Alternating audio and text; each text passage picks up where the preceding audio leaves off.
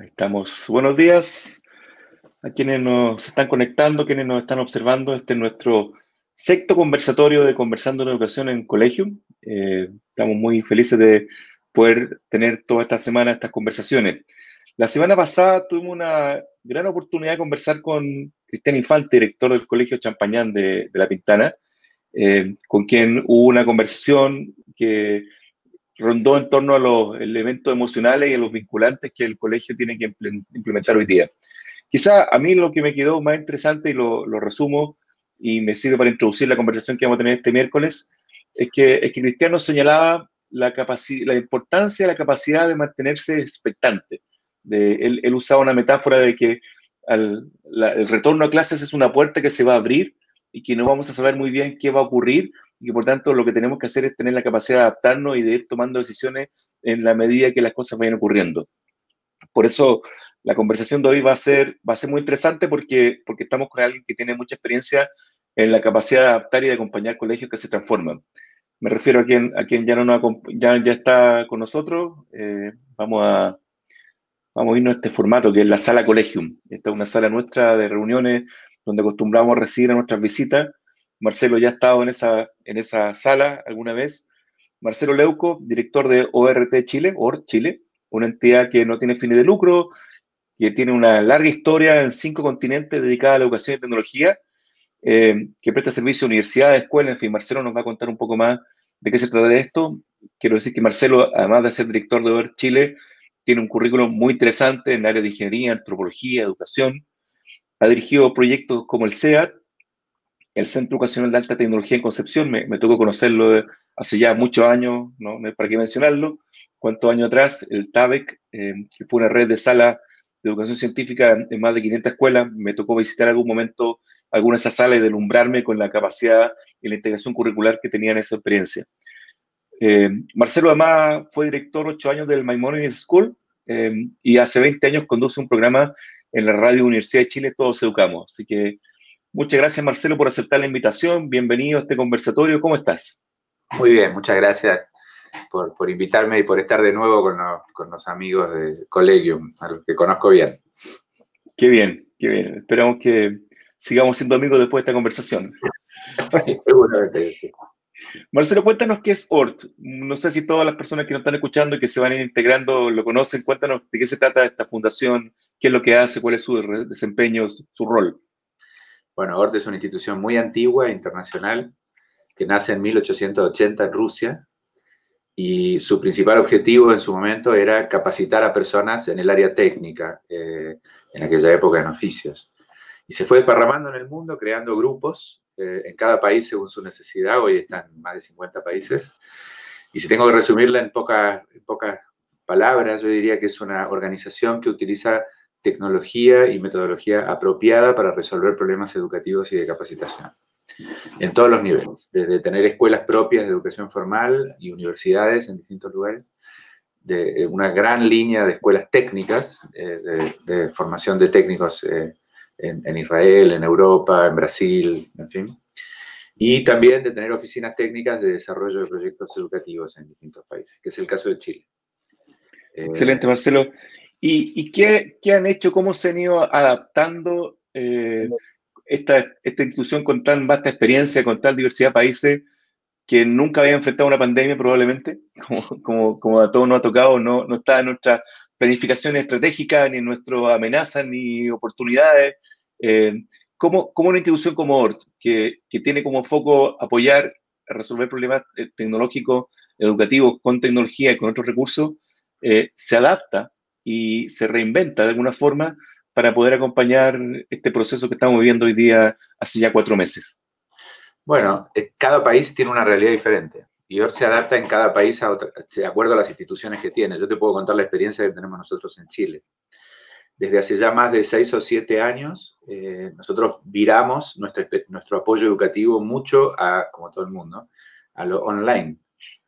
Y eh, ORT va estableciendo ciertos sitios educativos en los países, instala una nueva metodología cuando se puede y después, después se va de ese campo y empieza a crear otras innovaciones. Para darte un ejemplo, ORT estuvo en la creación del proyecto Enlaces hace más de 30 años. Fue parte de las instituciones iniciales del proyecto Enlaces. Y una vez que se estableció, bueno, ahí decidimos nosotros que eh, el uso de software educativo eh, era, era la siguiente etapa del proceso, porque Enlace fue más bien un proyecto comunicacional. Y ahí surgió TABEC, que tú mencionaste, que era el uso de, interfaces análogo-digitales y la creación de laboratorios de ciencia informáticos. Y así vamos pasando de, innovación a innovación. El área de la educación formal, eh, nosotros, mi última experiencia fue dirigir la escuela, digamos, que tú mencionaste, Maimonides. Y ahí, por supuesto, se hizo uso extensivo de, tecnología, pero no solo, porque una escuela es un fenómeno más, más, grande que el simple uso de la tecnología. Pero de un tiempo a esta parte decidimos que queríamos innovar en el área de la capacitación online. Y sobre todo a públicos que no eran los habituales y que no tenían acceso a esto. Entonces, junto con colaborar con colegios, desarrollamos proyectos de capacitación, particularmente uno muy amplio que se llama Almacenes de Chile, que es una especie, por decirlo así, de magíster en negocios online para almaceneros de barrio. Este, que cualquiera puede tener acceso y capaz que haya alguien por ahí que tenga alguien que ya lo usa, porque eh, trabajamos con el Ministerio de Economía y con, y con eh, empresas privadas que nos apoyan y es una, especie de telenovela, yo le digo telenovela, soy argentino, no sé cómo se dice muy bien acá, pero son estas historias, una teleserie, esa nunca me sale esa palabra, una teleserie online interactiva en donde eh, los almaceneros ven la historia de una familia de almaceneros que necesita mejorar su almacén en términos de gestión. Entonces mezcla la entretención con el, con, con el aprendizaje, con exámenes, con, en fin, todo, todo el proceso online. Entonces nos hicimos especialistas en llegar a gente que normalmente no, eh, uno piensa que no, utilizaría los recursos tecnológicos para aprender, con grandes resultados además. ¿no? Ya, hemos pasado por 42.000 almaceneros en los últimos cuatro años. Este, entonces, por un lado eso, por otro lado, nosotros, nuestra oficina está en nada menos que Bustamante 16, eh, o sea, a 30 metros de, donde, de, territorio de acción.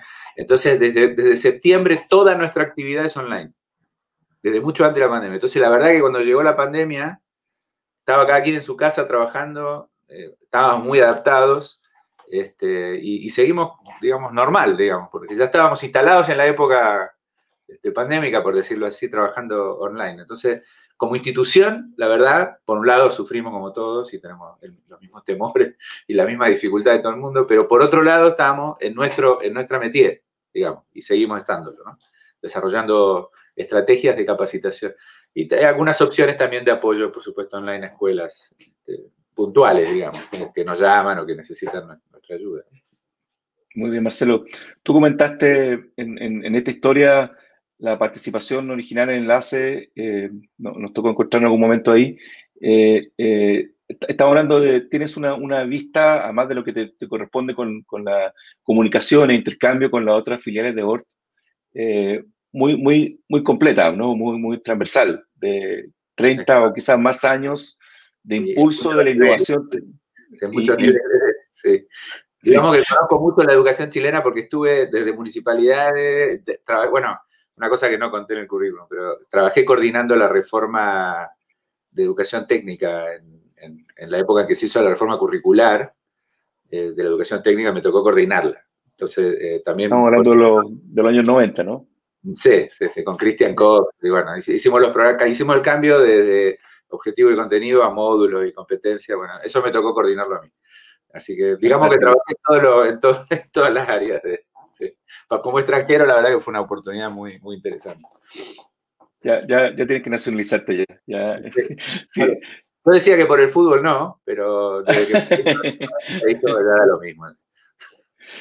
Marcelo, la, reflexión iba en torno a, pedirte una opinión respecto a esta evolución. ¿Dónde, ves hoy día el estado de, esta, de este sistema escolar que te ha tocado acompañar, dirigir? Eh, lo acabas de complementar, mm, definir marcos curriculares en algunos niveles o, tipos de enseñanza. Eh, ¿Dónde lo ves? ¿En qué estadio lo ves hoy día en relación al, algunos hemos tenido algunas conversaciones de que algunos ven que la pandemia ha acelerado la innovación. Entonces, mira, no, no, hay tal innovación, lo que hay es una acción desesperada o una adaptación, casi como si fuera una fotocopia, ¿no? Fotocopia los libros, los transformo en guía. Eh, ¿dónde, dónde, está, dónde, lo ves tú en este estado de, de maduración o de evolución, de crecimiento al, sistema escolar? Con las diferencias que los matices que, que, que tengas.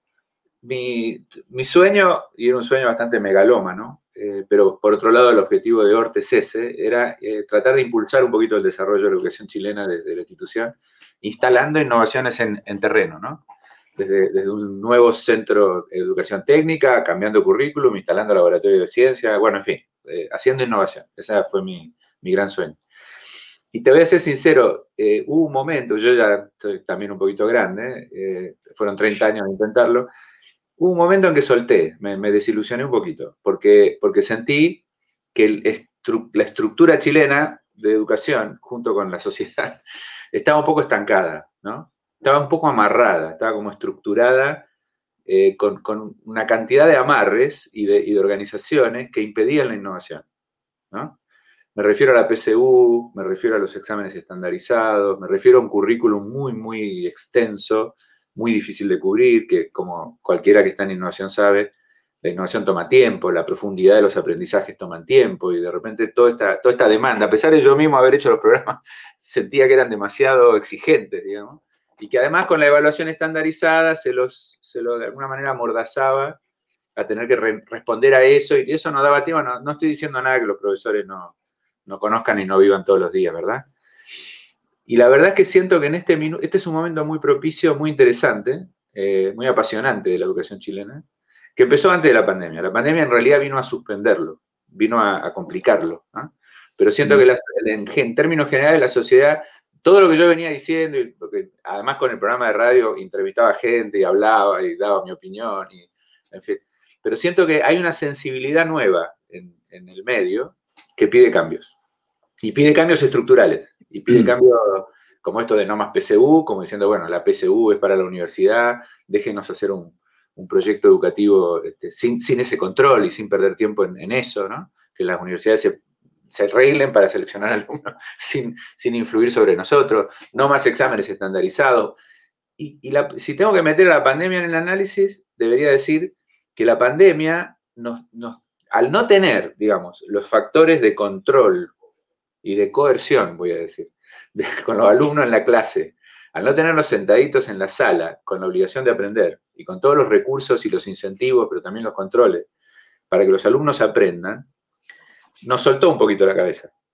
¿no? Al principio corrimos todos, ¿no? Como pataleando en yogur este, para tratar de cumplir con eso y después nos dimos cuenta que, bueno, que vamos al ritmo que podemos, porque los alumnos tienen un nuevo poder ahora, que es el poder de engancharse o no engancharse. Entonces, como que se sinceró un poquito más la situación. Si, si, llevamos esta misma situación a la clase y le damos al, alumno la posibilidad de elegir, eh, de la misma forma que lo está haciendo ahora, o la dificultad para captar su atención, nos vamos a dar cuenta de que buena parte de lo que enseñamos, bueno, eh, sí, está en el currículum, pero ¿cómo hacemos para que de verdad lo aprendan? y si incluimos a los padres como testigos del proceso ahora. Entonces, puede pasar dos cosas. Podemos volver a la realidad actual, anterior y seguir con el, como la carrera de ratas, decía el, director, de mi, director religioso del, colegio que yo dirigía, decía, esto es una carrera de ratas, vamos todos para el mismo lado, pero no sabemos muy bien por qué vamos.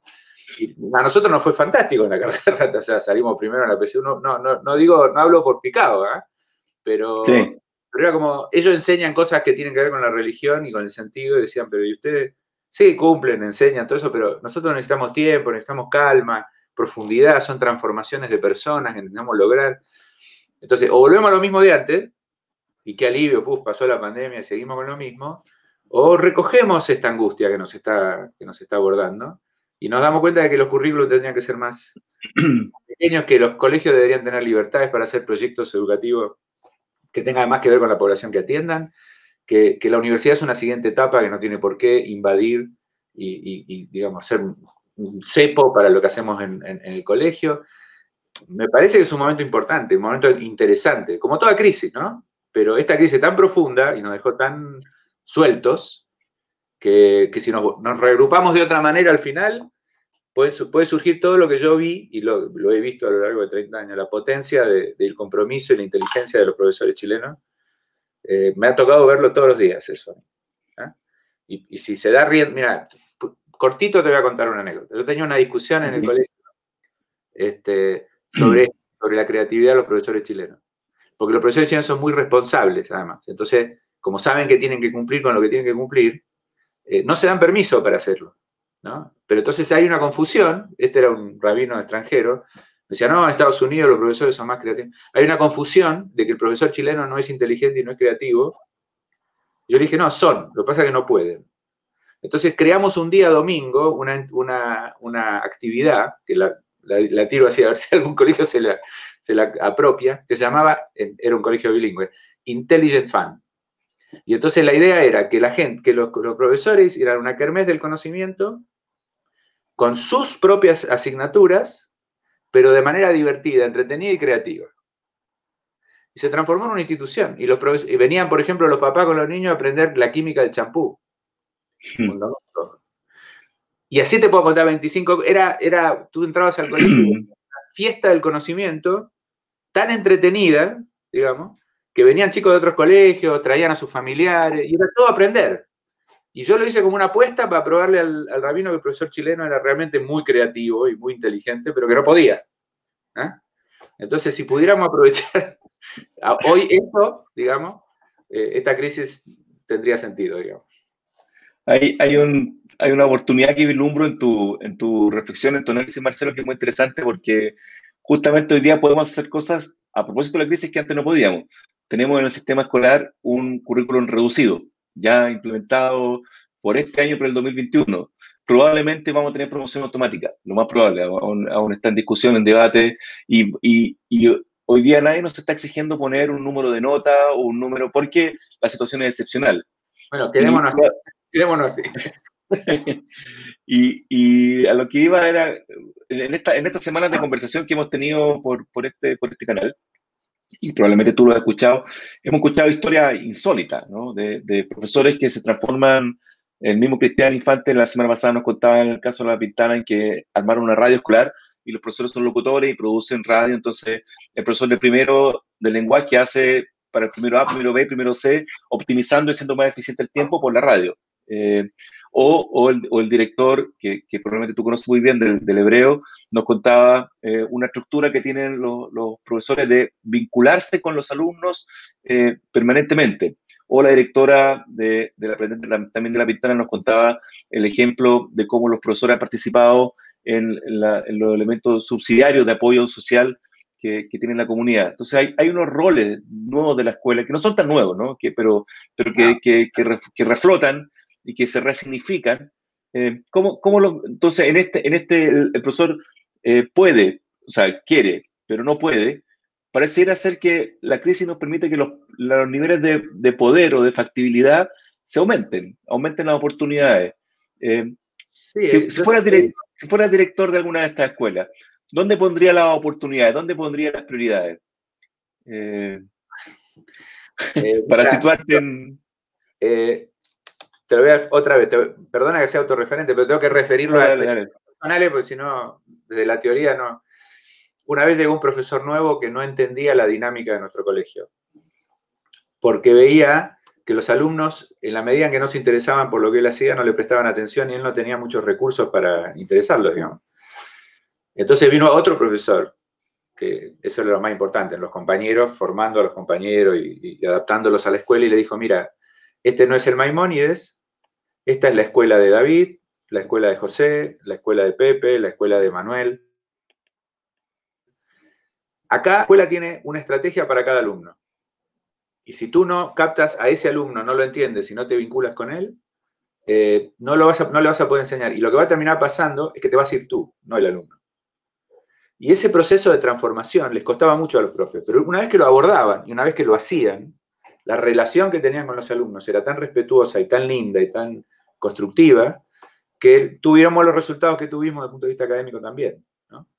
Entonces, yo siempre en, el programa de radio digo que siempre hago la misma pregunta, ¿qué le agradecemos a la pandemia? ¿No? Es, y todo el mundo, se, porque es una pregunta inusual, ¿no? nadie está pensando que esto no puede dar nada nuevo, nada bueno. ¿Qué le puedes agradecer tú a la pandemia? Y yo creo que lo, lo que yo rescataría es que tengo que mirar al alumno, lo tengo que mirar. No me queda otra. O sea, si yo me, siento en el computador y hago una actividad y espero que los alumnos me contesten y, recibo eso a través del computador, perdí la oportunidad. Hoy tenemos la posibilidad de realmente vincularnos y conocerlo y saber cuáles son sus problemas y sus dificultades. Tenemos que mirar cómo es su vida, y cómo puede responder a nuestro desafío y nos tenemos que adaptar a él y de alguna manera rescatarlo, ¿sí? Y eso en realidad es la educación, siempre fue la educación y siempre debería haber sido la educación. Entonces, eso es, ese es el énfasis. El énfasis es no deja a ningún alumno atrás, conócelo y exígele de acuerdo a sus capacidades. Y dale estrategias y, tareas que tengan que ver con lo que puede hacer y, con, y desde donde está que empiece a progresar. Y Hugo, tú y yo somos especialistas en educación. No estoy diciendo nada que no se sepa hace mucho, mucho, mucho tiempo, que es la educación. Entonces, para mí ese es el énfasis en la relación con los alumnos, como bien dijo Sergio, ¿no? del, colegio. Exacto. Eh, yo, creo, Marcelo, que hay, que hay un punto que es tremendamente desafiante, que es conocer y hacerse cargo de esta inclusión o diversidad que estamos hablando en el sistema escolar como, como moda, como tendencia, pero que tú dices es parte, es parte de, de esa realidad. Ahora, ¿cómo, te vinculas con un alumno que no estás mirando? O sea, eh, hay, una dificultad de... Los, profesores estamos acostumbrados a, recibir retroalimentación simplemente mirando a la sala de clase y mirando si los niños están poniendo atención, si están asintiendo, si están conectados visualmente con lo que estoy exponiendo o con la actividad que le estoy proponiendo. En, Zoom, en Meet, en, la, plataforma que tú quieras, eso no es tan, tan factible.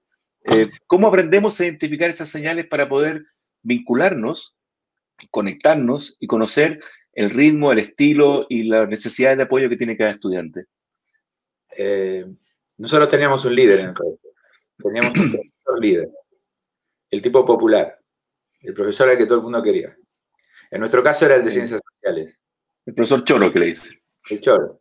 Pero un tipo que lograba cosas, no, no era, eh, nosotros no valorábamos que era choro porque era amigo de los alumnos, sino porque los pibes se apasionaban con, sus aprendizajes. Mm. No me lo pregunten a mí, pregúntenselo a él. O sea, también, así como el profesor eh, eh, lo valoro tanto yo, y, siento que está tan esclavizado y que tiene tantas, tantas presiones como para desarrollar lo que sabe hacer, así también sé que el profesor a veces es un poco arrogante y, cuando mira al compañero que realmente tiene la atención de, su, de los chicos, eh, lo mira así como medio en competencia, ¿sí? Bueno, este es un lindo momento para sentarse a conversar y tomar un café virtual con ese profesor y preguntarle cómo hace. ¿Cómo hace para captar la atención? Porque yo he tenido profesores líderes de ese estilo en matemática. En ciencias sociales es fácil, porque es una cosa, casi un juego, si se hace bien, ¿no? es muy entretenido. Se puede hacer una teleserie, una película, un juicio, qué tiene muchas posibilidades. Pero matemática es más complicado. Y sin embargo, había líderes de matemática, de física, de, de todo. Entonces, seguramente que se pueden sentar a conversar entre ellos y preguntarse ya más de amigos, ¿no? Eh, ¿Cuáles son las claves? ¿Cómo lo haces? Contame cómo lo haces. Y seguramente que para cada colegio y para cada grupo y para cada chico hay claves que los mismos profesores conocen. Son humanas, son, personales, no, no, no, no, es, no es un tema solo de metodología. ¿ah? Eh, interesante, Marcelo, porque lo, uno con otras conversaciones que, hemos tenido, y hay como, yo, yo lo, noto, lo noto en la pregunta que te formulo, ¿no? Eh, esta ansiedad por la solución, la receta, dime qué va a pasar después, qué es lo que hay que hacer, eh, como, como si pudiéramos tener documentado algo de lo cual estamos viviendo por primera vez. Y quizá el énfasis que pone es como, mira, aprendamos de la experiencia, eh, abrámonos a la oportunidad de, tener laboratorio, busquemos el profesor que quizá sin sistematizarlo y sin tenerlo racionalizado, tiene técnicas y estrategias, me parece tremendamente interesante.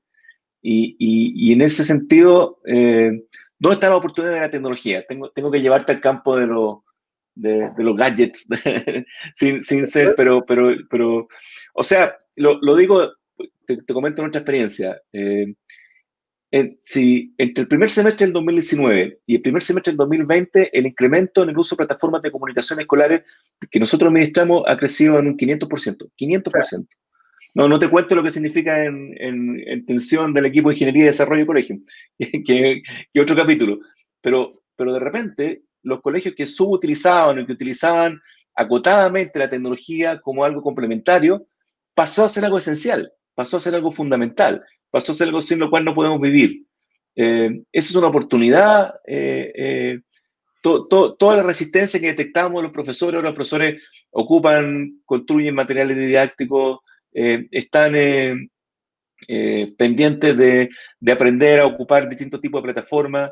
Esa, esa, ¿hay, ¿Hay oportunidades ahí? ¿Hay, ¿Hay algo que mirar con mayor atención?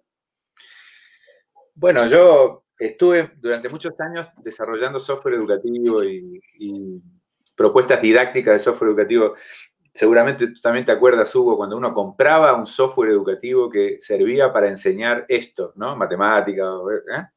y uno se especializaba en plantear situaciones didácticas sobre ese software educativo. Después vino Internet y barrió con ese movimiento. Barrió con, propuestas didácticas de juegos o, de estrategias metodológicas para usar la tecnología para enseñar. Y, básicamente la tecnología pasó a ser un, instrumento de administración, de comunicación, de búsqueda de información. Yo creo que este es el momento de empezar a buscar de vuelta esas soluciones, de, empezar a especializarse en el manejo de, la tecnología, no solamente para comunicarse o para mandar un PowerPoint, sino en, otra vez en la... Porque ese software educativo era muy interesante porque incorporaba el interés del alumno, la motivación, la posibilidad de captarlo en el desarrollo de una actividad. Yo creo que todo eso todavía existe. Y eso eh, habría que irlo a buscar y habría que usarlo. ¿eh? Porque la tecnología hoy ya es como, como quien dice, ¿qué oportunidad nos, nos presenta el celular? Ah, ninguna. El celular es parte de nuestra vida, lo estamos usando porque es indispensable. Nadie nos va a tener que convencer de usarlo, lamentablemente. Y hoy está ocupando el lugar que tiene que ocupar. Es, un instrumento parte de nuestra vida. Lo mismo pasa con la plataforma. ¿A quién vas a convencer de usar la plataforma hoy? No queda otra, ¿no?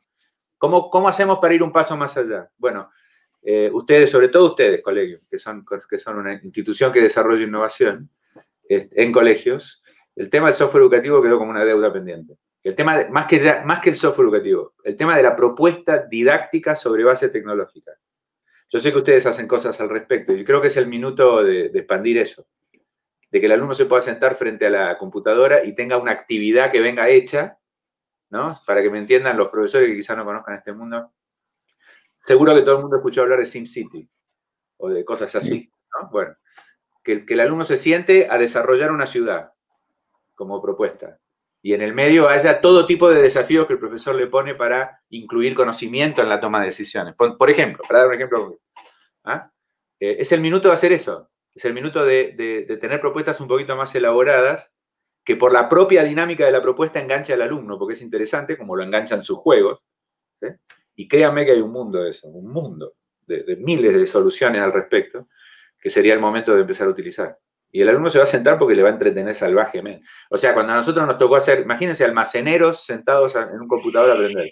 24-7 trabajando, ninguna experiencia en aprender en un computador y de repente le proponemos una teleserie con, actores, con los actores que yo veo porque este, están ellos, están los mismos actores este, que, vas a ver en la televisión, digamos, es una mega producción, con actores que hacen de almacenero y que tienen el desafío de que se les puso un supermercado en el barrio y que entonces le piden la casa porque la quieren vender y ellos la quieren comprar, entonces tienen que ganar más plata con el almacén y de repente se encuentran con un curso online, porque en el mismo curso hay un curso online, y entonces ellos lo empiezan a tomar, entonces el almacenero ve como otro almacenero toma el curso y va haciendo innovación.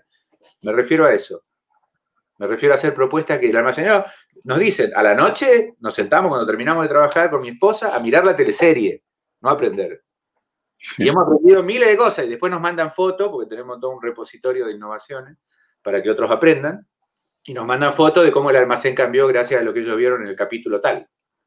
¿no? Me refiero a ordenar mejor la mercadería, atender a los clientes, saber lo que los clientes quieren, saber comprar, eh, qué sé yo, lo que necesita un almacenero.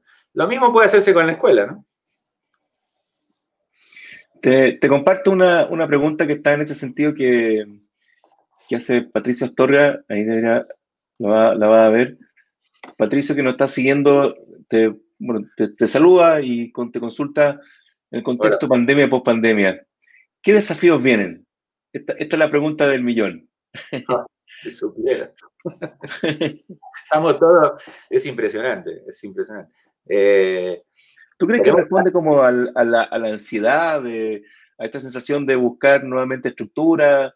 Bueno, eh, yo siempre digo, eh, la primera responsabilidad que tiene un colegio, en la medida en que volvamos a tener los colegios con niños, es mantener a los chicos sanos de la mañana a la tarde, ¿no? O sea, el primer gran desafío va a ser, salvo que venga la vacuna esta milagrosa, cómo retomar algún nivel de presencialidad cuidando la salud de los chicos. ¿no? Mm. Y el siguiente desafío va a ser cómo no olvidarnos de lo que aprendimos en esta época, porque eso somos especialistas. Así que yo le diría a Patricio que, empiece a notar las experiencias, que empiece a conversar con sus, compañeros profesores y que, y que empiece a exigir otras cosas, exigir la verdadera educación, que también los profesores tienen un rol. Mira, eh, yo estoy un poquito polémico a veces, ¿no? Pero he entrevistado muchas veces a presidentes de colegios de profesores y les he preguntado por qué, porque en otros, en otros países pasa, ¿por qué no tienen una propuesta pedagógica alternativa? ¿Por qué solo es un diálogo sindical? ¿Por qué solo es un diálogo de páguennos más o generen mejores condiciones de trabajo? ¿Dónde está la propuesta pedagógica del colegio de profesores que diga la verdadera educación en Chile es esta? ¿no?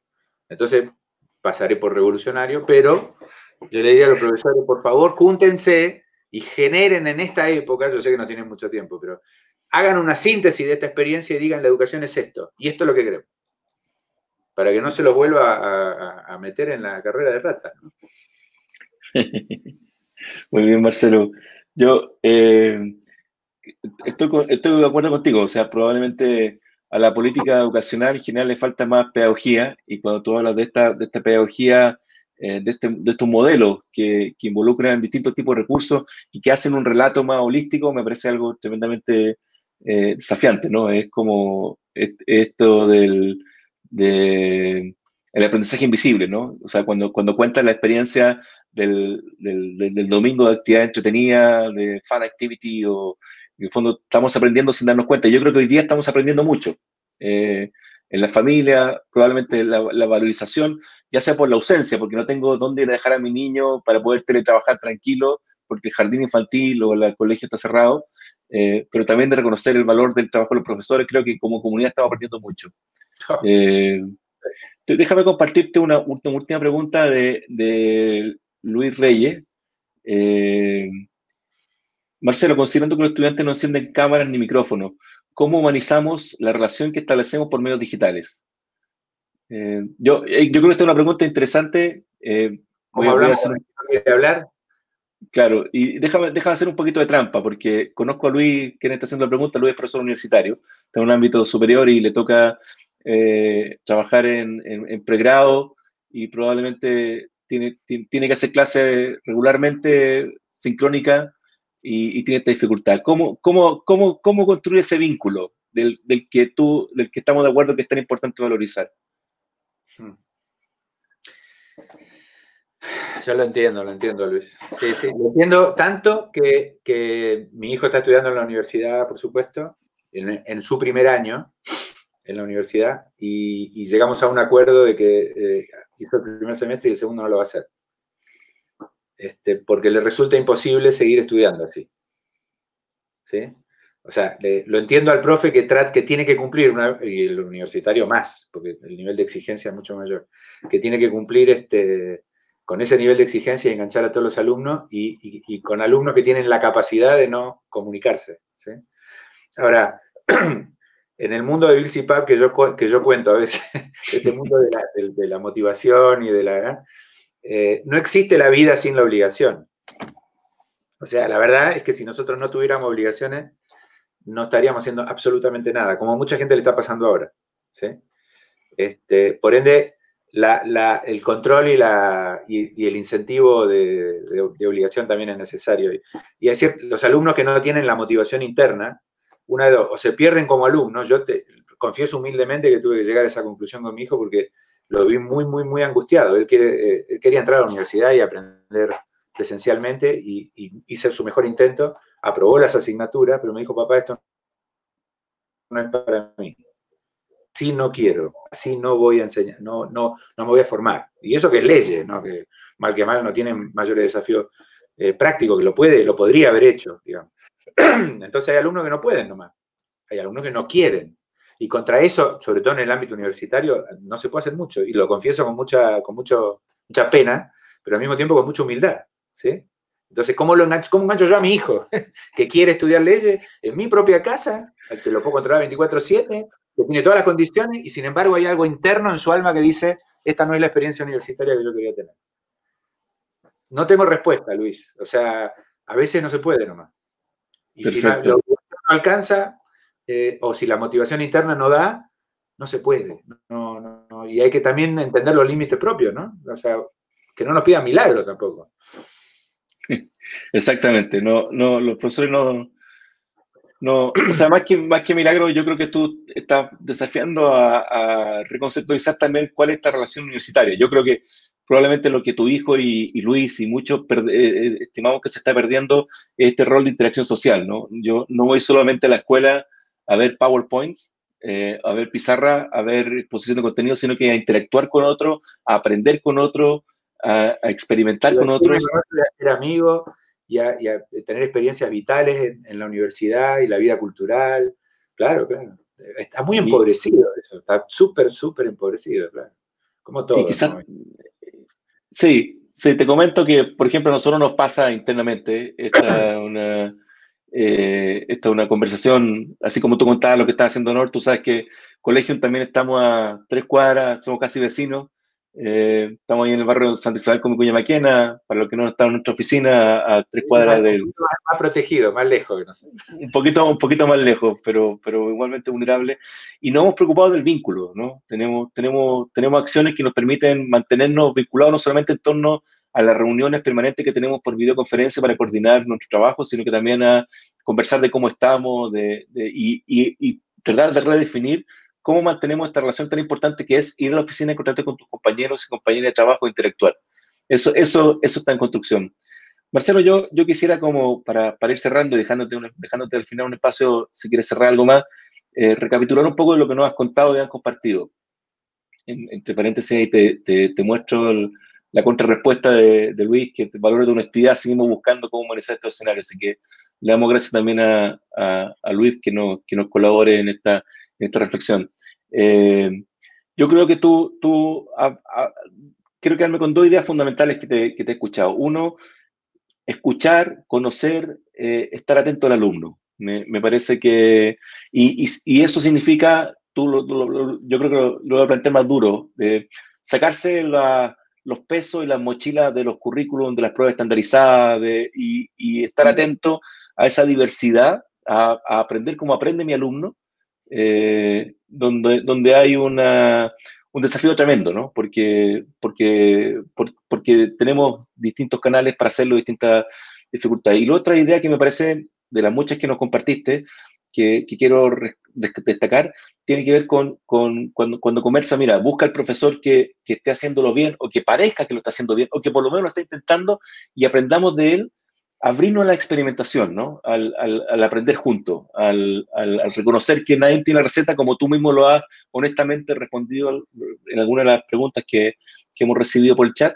Eh, entonces, experimentemos, atrevámonos, eh, busquemos fórmulas y quizás que nuestros cafés se vayan acompañando de cómo lo estamos intentando, cómo nos estamos emocionando, cuáles son los esfuerzos que estamos haciendo y quizás ahí hay una, una oportunidad interesante. No sé si quieres agregar algo más a eso, Marcelo o corregirme. Yo trabajo, yo llevo 30 años viviendo en Chile, ¿no? O sea, como, digo, tengo casi toda mi experiencia laboral la hice acá.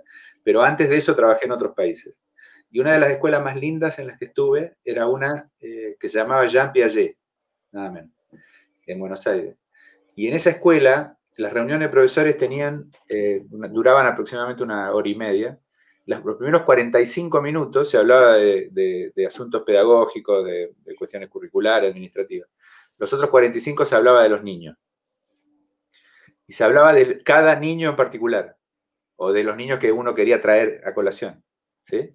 Y se hablaba de las historias de los niños, del alma de los niños. O sea, se contaban cosas de los niños y se compartían cosas de los niños entre profesores para que lo para que en cuenta, y no los problemas de los niños. ¿eh? A veces son buenas, eran buenas noticias, a veces eran logros, a veces eran situaciones específicas, ¿sí? a veces eran bromas, o sea, cosas divertidas que pasaban, mm. pero, pero era como una obligación. 45 minutos de cada reunión se hablaba de los niños. Y entonces los profesores todos compartían más o menos la, la mirada sobre cada niño en particular y lo que estaba pasando. Yo traté de llevar esa experiencia al Maimonides. ¿sí? Por eso decía que el colegio era para este, para otro. Como que, ¿cuál es la estrategia para David? ¿Cuál es la estrategia para Moisés? ¿Sí? Y esa estrategia incorporaba todos los niveles de su personalidad, de su experiencia personal, de lo que sabían. ¿sí? Entonces, quizás es el momento. Eh, nos dejaron solos, profes, o sea, nos dejaron tranquilos. Por primera vez mucho tiempo. Hace momento de hablar de los niños. ¿eh? Y de los niños en un plano más amplio, ¿eh? no solamente de lo que aprenden o lo que no aprenden. Muy bien. Muchas gracias, Marcelo, por tu tiempo, por compartir tu experiencia, por permitirnos escucharte. Y, dejo invitado a quienes nos, siguen a una conversación la próxima semana. Le pido disculpas a Nicolás Bravo, que por el chat nos, nos tira la oreja, que dice que le llegó la invitación muy tarde. Nicolás, vamos a hacer lo posible para que las invitaciones lleguen antes a tu, déjanos tu contacto y, te hacemos llegar la invitación más personalizada. Eh, muchas gracias a todos, muchas gracias Marcelo, buen día, buena semana, sigámonos cuidando. Un placer y mucho cariño a todos, a todos los profesores y a la gente de colegio que hace un trabajo tan importante. Gracias.